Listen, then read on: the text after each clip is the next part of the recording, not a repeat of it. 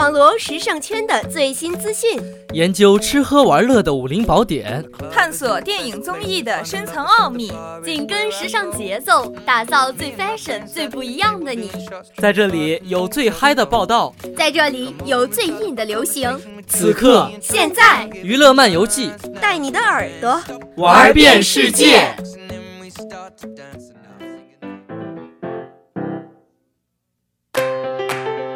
里是全球潮流资讯的汇集之地，这里是充满文艺气息的神秘国度，相同的时间，不一样的听觉盛宴。欢迎收听今天的娱乐漫游记。Hello，大家好，我是主播小晴，我是主播袁泉。最近呢，李荣浩在《无限歌谣季》中引起了网友的关注。李荣浩与言其生一一搭配创作。期间呢，在陪伴对方练歌的时候叹气，被一一解读为是对自己的表现失望。他听到这件事情的时候表示：“我觉得这是我入行以来被人家冤枉最大的一次了。”在十二号播出的节目中，李荣浩与乐队老师陪同依依练歌，但在唱了好几次后，依依的表现还是不尽人意。他也非常暖心地表示可以陪对方练到会为止。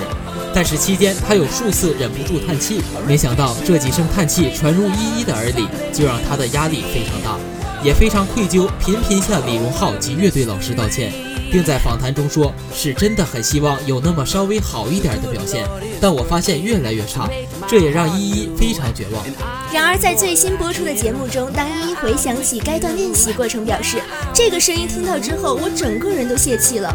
后来，李荣浩才澄清，自己其实不是对依依感到失望叹气，而是当时自己沉浸在创作的过程，是在做音乐的状态中，加上自己本身就没有什么表情，才会被大家误会。发现自己不经意的小动作让别人受伤，他随即向对方道歉：“我下次会注意的，对不起。”这也让依依非常的紧张，随即回应：“其实真的没有那么严重。”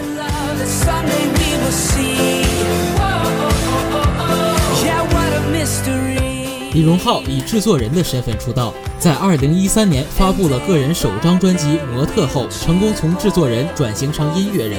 出道多年，李荣浩凭借自己得天独厚的雄浑嗓音，让人对李荣浩更加熟悉。之前，李荣浩也并没有参加过多的综艺节目，网友们对李荣浩的性格方面还不是特别了解。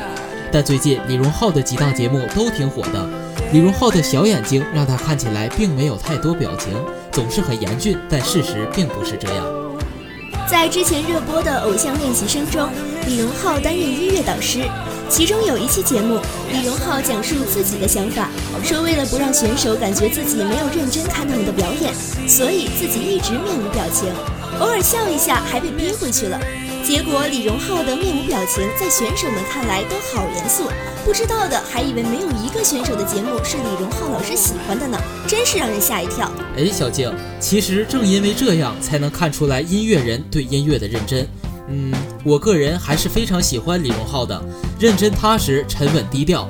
接下来一首李荣浩的《戒烟》送给大家，希望他的才华能够填补他不善表达、不苟言笑，但是却热情的内心。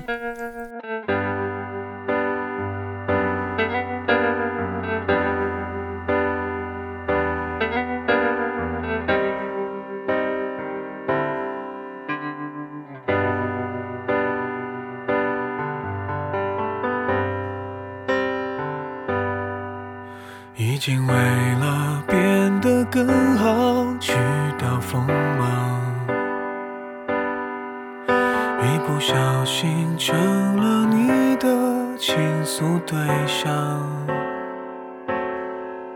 电话约在从前约会的地方，要陪你唱歌吃饭，我结账，保持优良习惯。你说最近过得还算幸福美满，被，唱了几段，你却哭了。想去安慰，却不知什么立场。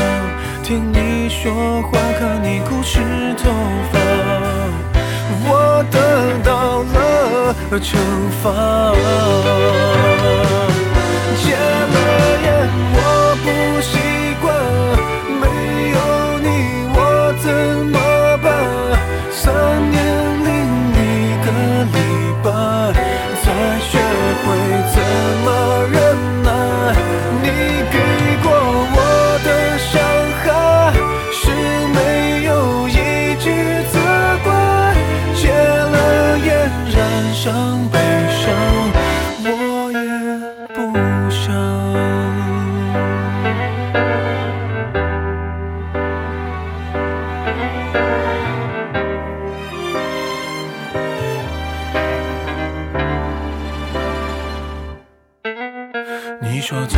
经过的还算幸福美满，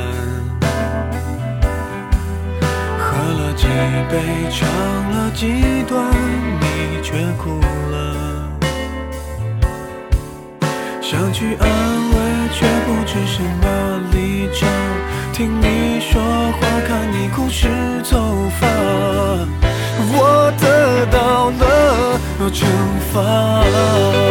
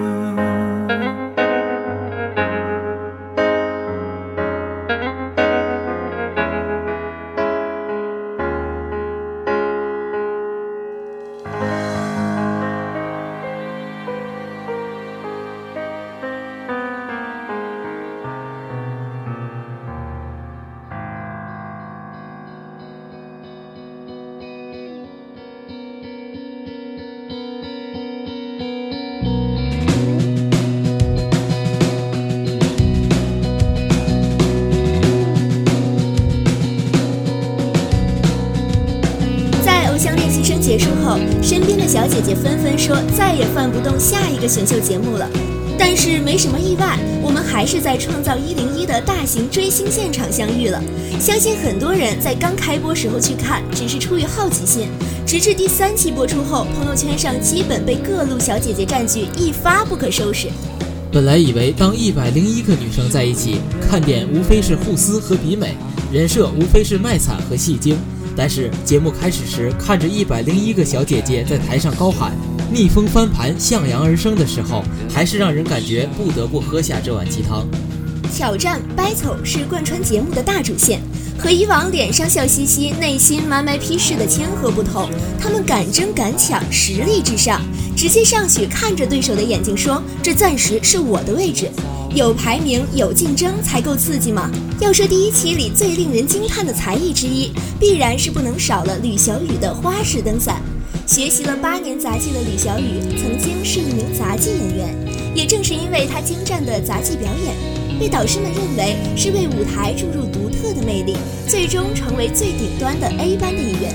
目前人气超高的吴宣仪和孟美岐，其实已经是出道两年、经验丰富的韩国女团成员了。同为宇宙少女组合成员，他们的好朋友程潇在隔壁给男团当导师，而他们却来参加选秀节目，和一群有的连舞台都没上过的练习生同台竞技。在宇宙少女的时候，就曾有人戏称他们是程潇和他的伴舞们。但是节目中，无论是何时都带着暖暖的笑容、台风稳健而不失可爱的吴宣仪，还是实力强劲、一曲撑腰嗨翻全场的山之大哥，都仿佛在说：“我们有的是实力，只不过以前你们没发现罢了。”要说第一期看哭了很多人的组合，大概是非前一九三一莫属。剧场拆除，组合解散，曾经远大的梦想化为泡影。当被导师问到一百零一个人里面选十一个，要是这一次你们还没火怎么办？本来淡定自若的小姑娘一下子捂着嘴哭了出来。而让我印象最深刻的，便是向余星在镜头前说的很直接：“我就是不信，我觉得自己还年轻，我还可以再搏一次。这不是天真，是聪明。看着别人在付出，自己也想要逆风翻盘，有野心才能脱颖而出，才能创造出自己更好的命运。”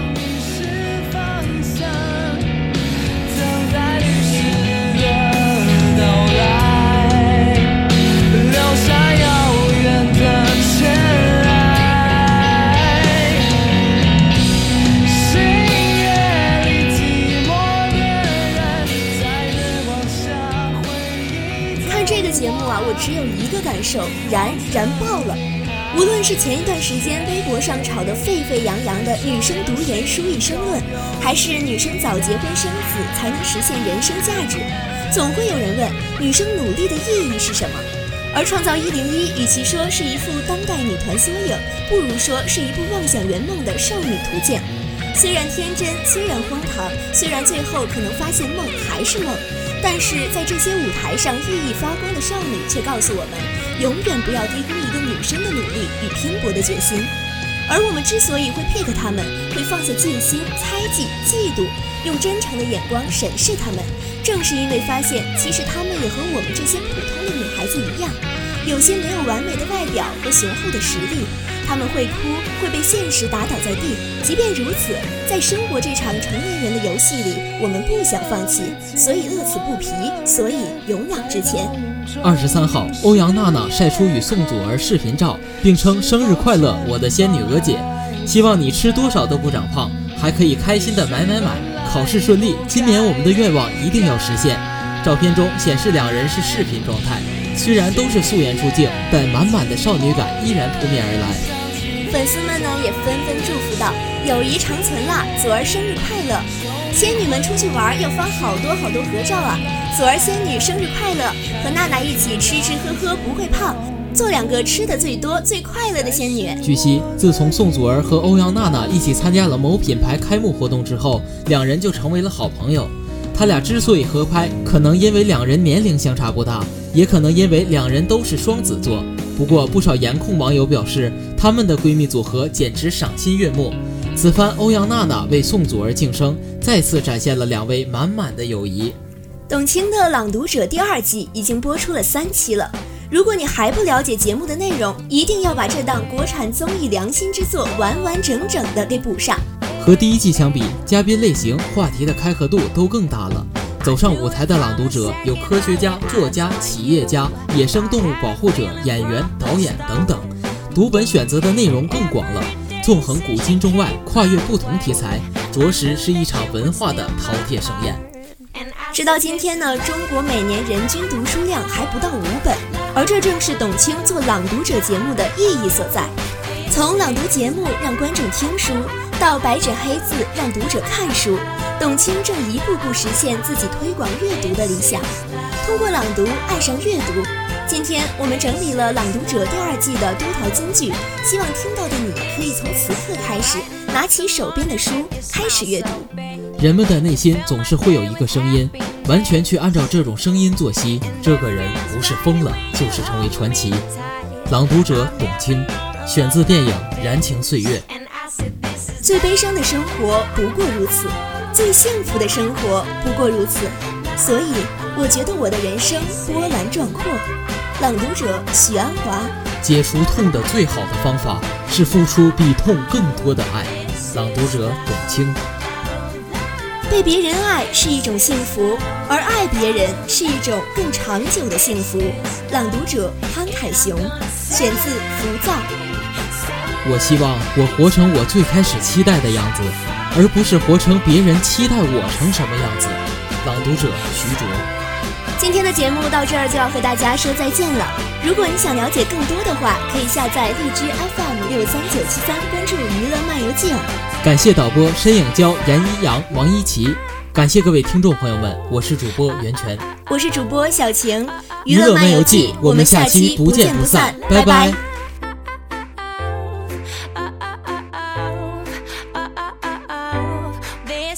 is love.